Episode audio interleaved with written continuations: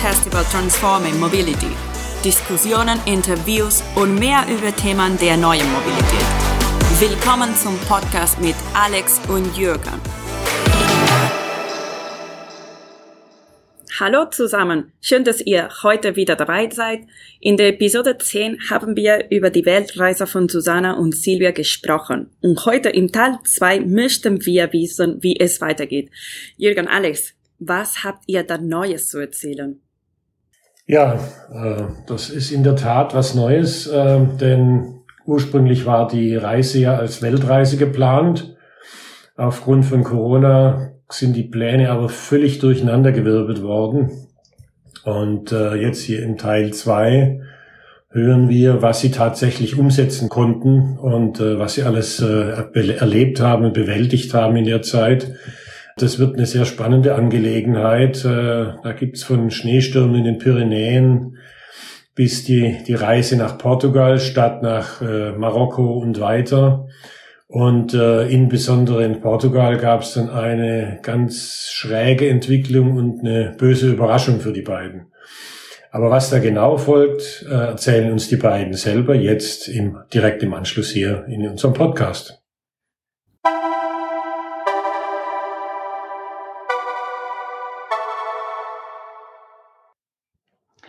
Ich spreche heute ein weiteres Mal mit Susanne Brüsch von Pedelec Adventures, die zurzeit mit ihrem Partner Silvio Züllig ähm, auf E-Bike-Weltreise ist. Hallo Susanne, wie geht's euch Hightech-Hippies?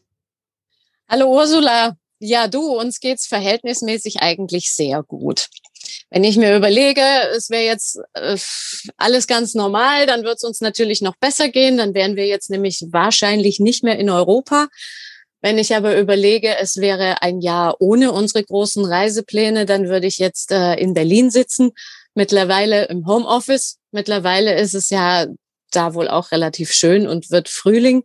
Ähm, wir sind jetzt hier in Spanien und äh, hier ist es nie so richtig kalt geworden. Für die Jahreszeit zwar auch relativ kühl, aber wir haben sie ziemlich gut. Liebe Susanne, wer dich kennt, weiß, du bist eine gute Erzählerin und deshalb sage ich jetzt nur, das Mikro gehört dir.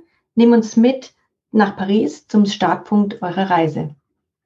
Das mache ich gerne. Ihr müsst euch vorstellen, 35 Grad im September, eine menschenleere Stadt in Paris.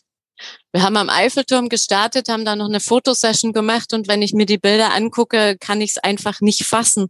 Äh, keine Leute, und äh, es war deswegen auch so besonders, weil man irgendwie weiß, das werden wir wahrscheinlich so schnell, hoffentlich so schnell nicht wieder erleben.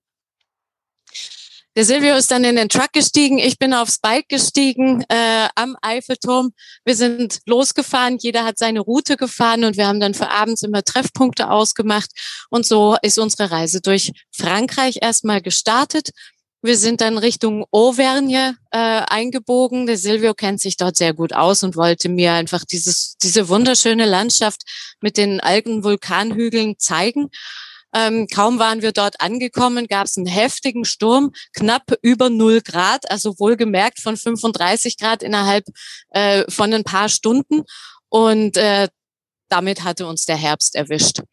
Und damit eigentlich auch das Thema Wetter. Es hat uns seitdem auf der Reise ständig begleitet. Und natürlich möchte man auf dem Fahrrad nicht dauernd Regen und Wind haben. Und ähm, deshalb haben wir uns auch immer ein bisschen so nach dem, nach dem Wetter orientiert. Wo ist es besser?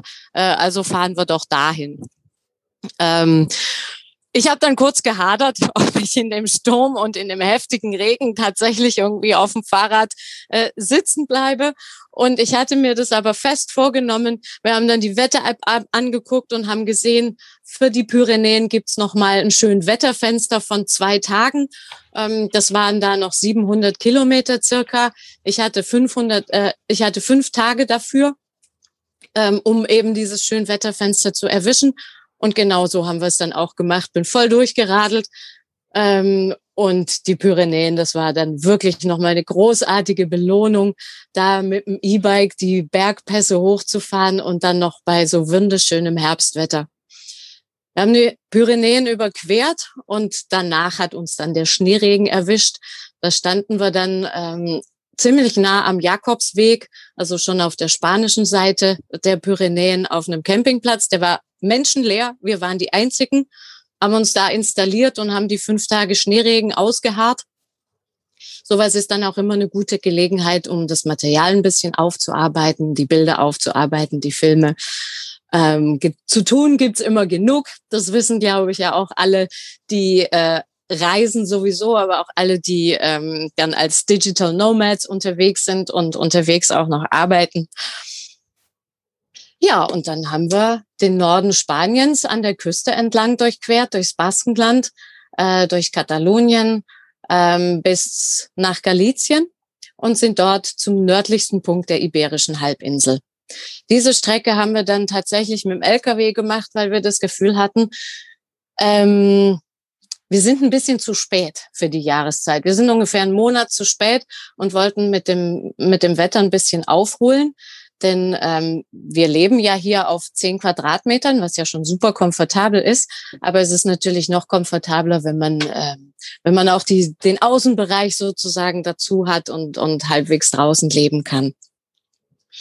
Ja, am nördlichsten Punkt von der, von Spanien, auch von der Iberischen Halbinsel, bin ich dann wieder aufs Rad und äh, dann Richtung Süden gefahren.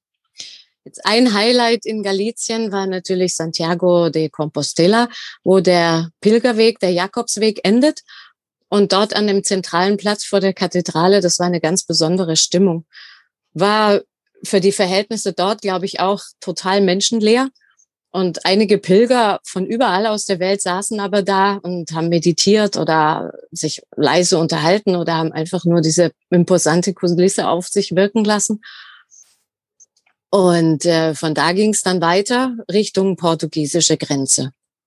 Und das war gerade die Zeit, wo der Lockdown wieder kam, ähm, wo die Landkreise zugingen äh, und man sie theoretisch äh, nicht mehr überqueren sollte. Und wir wussten auch nicht, was uns an der Grenze erwartet. Äh, auf der Seite vom Auswärtigen Amt hat es geheißen, ähm, dass es grundsätzlich keine Einreisebeschränkungen gibt. Ähm, so war es dann auch. Es gab nicht mal eine Grenzkontrolle und es hat auch, uns auch niemand ein Formular vorgelegt, wo wir unsere Kontaktinformationen, unsere Reiseziele und so weiter in Portugal hinterlassen müssten, mussten, so wie es geheißen hat. Wir haben die portugiesisch-spanische Grenze sogar dreimal überquert und wenn überhaupt ein Grenzhäuschen da war, dann war es geschlossen. Also das war alles noch sehr unkompliziert. Und äh, dann sind wir durch den Norden von Portugal, relativ gerade Linie Richtung Süden, so durchs Landesinnere.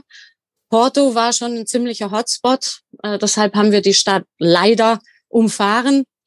Leider deswegen, weil es mich sehr gereizt hätte, äh, Porto zu sehen. Und äh, wir wollten da jetzt aber nicht in Probleme äh, kommen oder Komplikationen haben mit Einreisebeschränkungen und so weiter. Ähm, deshalb haben wir uns mehr auf äh, das Landesinnere konzentriert. Und es ist ja wunderschön, die Landschaft. Traumhaft. Alte Gemäuer, kleine Ortschaften, alles äh, sehr regional und, und irgendwie urig. Und, aber wir sind durch Ghost Towns gefahren. Die Leute haben alle Masken getragen, es war kaum jemand auf der Straße und wenn wir vorbeigefahren sind, also gar nicht mal unbedingt jetzt der Riesen-LKW, sondern äh, auch ich alleine auf dem Fahrrad. Ja, ich kam mir manchmal vor wie ein Alien, der hier aus einer anderen Welt eingeflogen ist.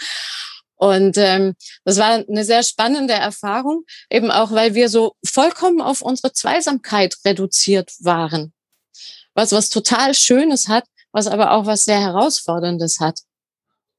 Und ähm, ja, das hat unsere Reise durch Portugal sehr geprägt. Hier und da mal eine wunderschöne Kirche oder ein wunderschöner Berggipfel, Serra da Estrella, wunderschön zum Radfahren. Da haben wir dann die Mountainbikes auch mal wirklich so an äh, richtig ausfahren können, im Gelände bergauf, bergunter auf über 2000 Meter Höhe. Ähm, und sind dann weiter ins, ins Flachere gekommen Richtung ähm, dem Gebiet Alentejo, also den Portugal Norte, Portugal Centro hatten wir dann schon hinter uns gelassen und kamen dort in den Ort Evora. Und dort zum ersten Mal nach Wochen gab es wieder einen Platz, wo Menschen saßen, wo Cafés offen hatten, Wir haben uns dort in die Sonne gesetzt, stundenlang, mein Kaffee nach dem anderen getrunken, weil wir einfach diese Stimmung so genossen haben. Und Lissabon war ja da schon in greifbarer Nähe und ich hatte mich sehr gefreut auf Lissabon. Es war eins der eigentlich für mich die Highlights, die ich, die ich mir vorgenommen hatte für Portugal. Und äh, aber auch da hat es geheißen Lockdown, man kommt, kommt nach Lissabon gar nicht mehr rein und raus. Und wir sind dann, als wir da in Evora saßen, mit dem Nachbarn äh, an, äh, mit dem Mann, der am Nachbartisch saß, ins Gespräch gekommen. Und er meinte, ihr könnt da schon rein ihr müsst euch halt an die Ausgangssperre halten und Masken tragen und so weiter. Und dann haben wir komplett unsere Reisepläne geändert. Äh, eine sehr verhängnisvolle Entscheidung, wie sich noch zeigen sollte. Und äh, sind nach Lissabon rein, haben dort ein paar ganz tolle Tage verbracht, haben Lissabon wahrscheinlich nicht wirklich authentisch er erlebt, denn auch die Stadt war wie, wie leer gefegt. Äh, ein bisschen was von der Gastronomie hatte aber offen und äh, für mich zum Fotografieren war das natürlich ein Traum. Hm. Jetzt ähm, hast du uns auf diese schöne Reise mitgenommen, die ungewöhnlich war aufgrund der Rahmenbedingungen. Ähm, aber Portugal hatte dann noch eine ganz andere Herausforderung für euch bereit, mit der ihr so gar nicht gerechnet habt. Äh, kannst du uns dazu noch ein bisschen was erzählen? Ja, wir sind rausgefahren aus Lissabon und man weiß ja, ähm, dass da ab und zu mal gerne geklaut wird. Das hatten wir auch im Kopf, haben immer gut auf unsere Sachen aufgepasst. Wir fahren knapp 100 Kilometer raus aus Lissabon, äh, sind dort am Cabo Especial, einem einsamen Kap ähm, mit Leuchtturm. Es war friedlich, kein Mensch da, die Sonne hat gescheint. Und dann kam, kam die Ausgangssperre am Wochenende schon um 13 Uhr. Das heißt, es war erst recht kein Mensch mehr unterwegs. Und ähm, dort hat man uns die Räder geklaut. Und unsere Intuition hat uns vollkommen verarscht. Wir haben uns dort sicher gefühlt. Ähm, es war alles wirklich entspannt. Ähm, wir haben die Räder tatsächlich abgeschlossen, angeschlossen sind 200 Meter weggelaufen hinter den Leuchtturm zur Klippe, um den Sonnenuntergang anzuschauen. Als wir zurückkamen, waren die Räder weg. Und ihr könnt euch vorstellen, das war, das war der Megaschock. Und das war jetzt nicht nur unsere Mobilität, das waren auch unsere Arbeitsgeräte. Ähm, und es war ein Stück weit auch unsere Privacy, denn wir sind ja oft getrennt gefahren, Silvio im Truck, ich auf dem Fahrrad. Und da hat jeder irgendwie so seinen Raum für sich gehabt. Und wir konnten keinen neuen Content mehr produzieren. Also bildlich gesprochen war es ein bisschen so, wie wenn uns unsere Fabrik abgebrannt wäre. Und das hat uns erstmal komplett aus der Bahn gehauen. Wir haben dann eine große Aktion mit Finderlohn gestartet, haben 300 Flyer in der Umgebung von 50 Kilometern aufgehängt ähm, und haben viel Geld versprochen, wenn wir die Räder zurückbekommen. Und das ist jetzt doch schon einige Monate her. Es ist äh, nichts passiert. Ich habe natürlich äh, die ganzen Second-Hand-Plattformen jeden Tag gescannt, so Wallapop und OLX und was es hier so alles gibt. Ähm, wir haben dann eine ganze Zeit in der Gegend dort verbracht, um uns neu zu sortieren, um zu überlegen, was machen wir jetzt, wie geht's jetzt weiter. Und ähm, haben dann mit unserem Partner HNF natürlich auch äh, überlegt, was können wir jetzt machen. Und wir freuen uns wirklich sehr, dass HNF gesagt hat, wir bauen euch zwei neue Räder, wir schicken die euch nach Spanien. Und das ist jetzt auch der Grund, weshalb wir hier in Spanien sind, uns hier quasi im zweiten Corona-Camp niedergelassen haben, hier in Chiclana de la Frontera ähm, und hier jetzt auf unsere neuen Räder warten. Mhm. Wir haben die Reise, sorry. Weißt du schon, wann die kommen werden? Habt ihr schon ähm, eine ungefähre Vorstellung davon, wann es dann ähm, auf den E-Bikes wieder weitergehen kann für euch? Sie sollen Ende März kommen. Wenn alles gut geht, ähm, dann freuen wir uns sehr darauf, wenn sie dann gegen Ende März kommen. Wir werden sie dann äh, schnell aufbauen und noch ein paar Sachen äh, modifizieren, so dass unsere Taschen gut ranpassen, ähm, sie vorbereiten als Reiserad und dann kann die, kann die Reise mit dem Bike weitergehen. Mhm. Und ähm, was ist dann eure nächste Etappe? Kannst du uns da noch ein bisschen was verraten? Ja, die nächste Etappe läuft jetzt wahrscheinlich auch wieder ganz anders, als wir es äh, eigentlich geplant hatten, aber das bringt die Corona-Zeit ja für uns alle so mit sich. Ähm, durch die ganzen Maßnahmen sind uns natürlich jetzt auch Einkommensmöglichkeiten weggebrochen. Und der Silvio hat jetzt die Möglichkeit, Mitte äh, April nochmal für zwei Monate in der Schweiz in seinen alten Job zurückzugehen. Äh, das hat er angenommen, ähm, wird also Anfang April hier Spanien verlassen und Richtung Schweiz fahren. Ähm, und ich werde die Strecke mit dem Fahrrad zurücklegen. Das ist mein Plan. Äh, hier von der, ich habe ja an der, am nördlichsten Punkt der Iberischen Halbinsel gestartet und will jetzt hier vom südlichsten Punkt der Iberischen Halbinsel in Tarifa, also kurz vorm Übergang nach Marokko, wo wir ja eigentlich diesen Winter hin wollten, ähm, dann zurückfahren an der Küste in Spanien entlang durch Frankreich, äh, Schweiz und Deutschland. Und ich hoffe natürlich, äh, dass die Maßnahmen äh, das auch möglich machen. Ähm, eine der größten Herausforderungen für mich wird sein, äh, dass ich eben meine Akkus laden kann. Das heißt, ich brauche eine gewisse Infrastruktur. Also ich bin darauf angewiesen, dass wenigstens Campingplätze äh, und oder Kneipen oder Restaurants oder Cafés offen haben oder äh, Hostels, wo ich meine Akkus und natürlich auch Computerkameras, Handy äh, dann mal an den Strom anhängen kann. Ich bin zwar gut ausgestattet mit Reserve, aber so alle zwei bis spätestens äh, jede dritte Nacht muss ich dann doch nachladen. Mhm. Dann drücken wir mal ganz fest die Daumen. Ich glaube, wir wünschen uns alle, dass es ähm, mit der Pandemie ähm, so langsam ähm, zu Ende geht und wir wieder ähm, unterwegs sein können, dass Restaurants und ähm, Hotels und Hostels und Campingplätze aufhaben und wir uns freier bewegen können. Ähm, das ist sicherlich äh, was, was uns allen gut gefallen wird. Und ähm, ich hoffe natürlich, ähm, dass du, wenn du in Deutschland bist, äh, wir uns sehen und äh, spätestens dann die nächste Folge äh, für den Podcast ähm, aufnehmen können.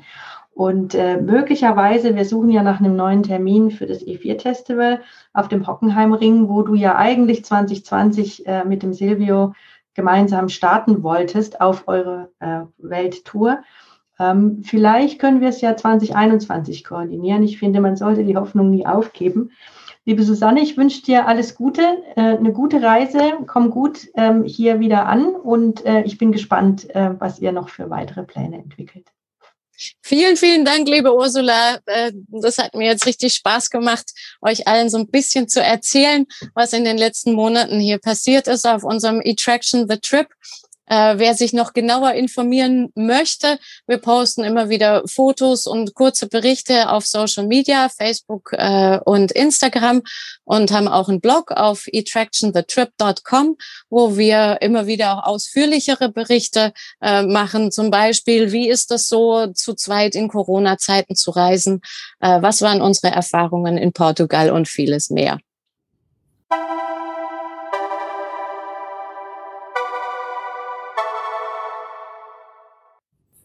Ja, und wer den Teil 1, die Episode 10, nicht gehört hat, in dem wir darüber gesprochen haben, wie die beiden ihre Reise vorbereitet haben und wie sie die Tage im Lockdown 2020 verbracht haben, der kann das wie gesagt, in unserer Podcast-Folge, in unserer Podcast-Episode 10 mit einem E-Bike um die Welt, Teil 1, September 2020, Planung, Vortour und Trainingscamp hören und erfahren, was die beiden auf der Vortour durch Marokko und im Corona-Camp auf der Schwäbischen Alb erlebt haben. Außerdem kommt Michael Hecken von HNF Nikolai zu Wort, der Interessantes zu den Bikes berichtet, die die beiden dabei hatten. Und wer Lust hat, mehr über die Reise von den beiden zu erfahren, von Silvio und äh, Susanne, kann über die Links unten zu dem Blog gelangen und zum Instagram-Account. Das wird regelmäßig aktualisiert und bietet fantastische Bilder und auch Videoausschnitte. Können wir nur dringend empfehlen. Vielen Dank fürs Zuhören. Diese und andere Episoden findet ihr auf unserer Website. Wir freuen uns auf eure Likes, Kommentare und fürs Teilen. Bis zur nächsten Episode. Tschüss!